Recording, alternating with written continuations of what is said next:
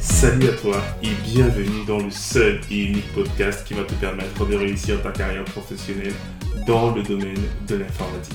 Je suis Diran Tafel, formateur et consultant passionné dans l'IT et plus précisément dans le cloud et le DevOps. Et dans ce podcast, je te partagerai toutes mes connaissances, ma passion, mes conseils, mes tips qui te permettront de te reconvertir dans le domaine de l'IT ou encore monter en compétence sur des technologies d'actualité et enfin te lancer en freelance. Donc si l'un de ces trois thèmes t'intéresse, n'hésite pas à t'abonner à ce podcast et le partager autour de toi.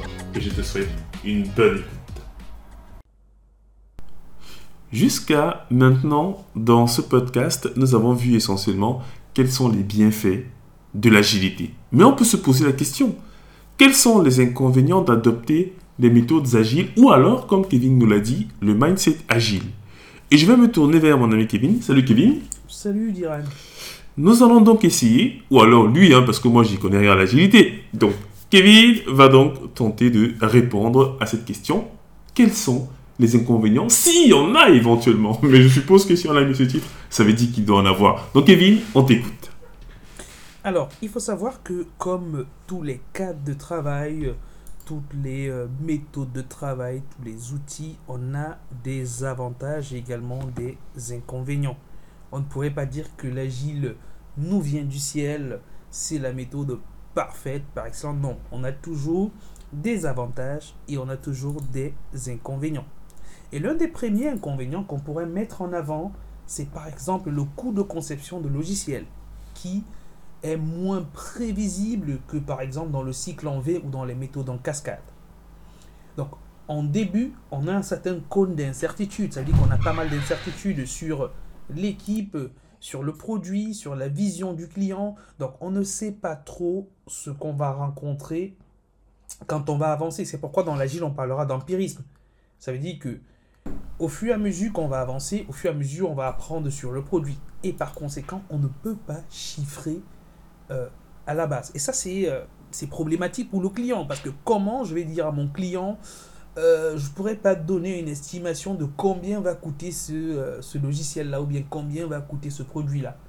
Ben, le client, si lui, il n'a pas ce mindset agile, quelquefois c'est difficile, c'est une pilule, disons comme ça, qui est difficile à faire passer. Et c'est pourquoi on va en effet observer que dans les entreprises, on essaye d'adapter à chaque fois le financement agile. Il doit normalement être en continu, mais ça reste encore un inconvénient, principalement pour la culture, pour la culture francophone. Donc là, c'est l'un des inconvénients qu'on va avoir à adopter ce cas de travail, ou alors cette méthode de travail, ou, comme j'aime bien appeler, cette philosophie de travail. L'un des inconvénients, c'est que quelquefois, nous avons des clients qui ne sont pas disponibles. Pourquoi? Parce que dans l'agile, on nous dit en effet qu'on a deux éléments principaux qui sont importants. On a l'itération et on a l'incrément. Itération, ça veut dire qu'on a des cycles de travail. Incrément, ça veut dire qu'on a une portion de produit réalisé à la fin de chaque cycle de travail. Et si le client n'est pas dispo pour venir valider les incréments qui ont été produits, on rentrera encore dans une espèce de cycle en V. Et ça, c'est l'un des inconvénients. Bon, si le client n'est pas dispo, ça ne marchera pas.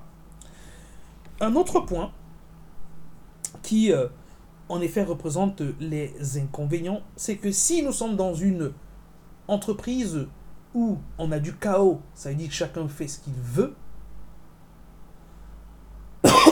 Pardon. Donc, si je disais, si nous sommes dans une organisation où euh, chacun fait ce qu'il veut, les, euh, les méthodes ou les philosophies agiles ne représenteraient pas forcément, pas forcément euh, je vais dire quoi, la porte de, euh, de sortie de ce cas de, euh, ce de configuration là. Donc ça, c'est également, ça peut être un frein, ça peut être une limite d'adopter l'agile dans ce, dans ce cas de, de fonctionnement là. Pourquoi? Parce que ici on parle de travailler ensemble, on parle de responsabilité collective, et donc là, ça peut être une forme de frein également. Et un autre point, un autre point qui pour moi est un inconvénient, c'est qu'on n'a pas forcément de deadline. donc les dates de mise en production et autres, on ne les a pas forcément. C'est vrai que les product owners, les project managers vont essayer d'avoir un, comment, d'avoir des tables de bord dans lesquelles ils vont pouvoir euh, euh, avoir potentiellement des dates de livraison et autres, mais c'est pas aussi précis que dans les cycles en V. Donc si le client nous dit oui, mais quand est-ce que j'aurai par exemple telle ou telle autre livraison, nous sommes dans l'estimation. Il y a des clients qui euh, ne sont pas forcément partants de l'estimation. Donc si on veut réellement faire du full agile, ça, ça peut être également un autre inconvénient. Et le dernier que je pourrais donner pour la route, c'est que euh, l'agile ne fonctionne pas forcément pour euh, les grands projets de conception logicielle. Tout simplement parce qu'elle est très, je vais dire, répétitive lorsqu'elle fonctionne correctement. Donc, si nous avons des personnes qui doivent accomplir la même tâche sur tous les projets, cela signifie que le processus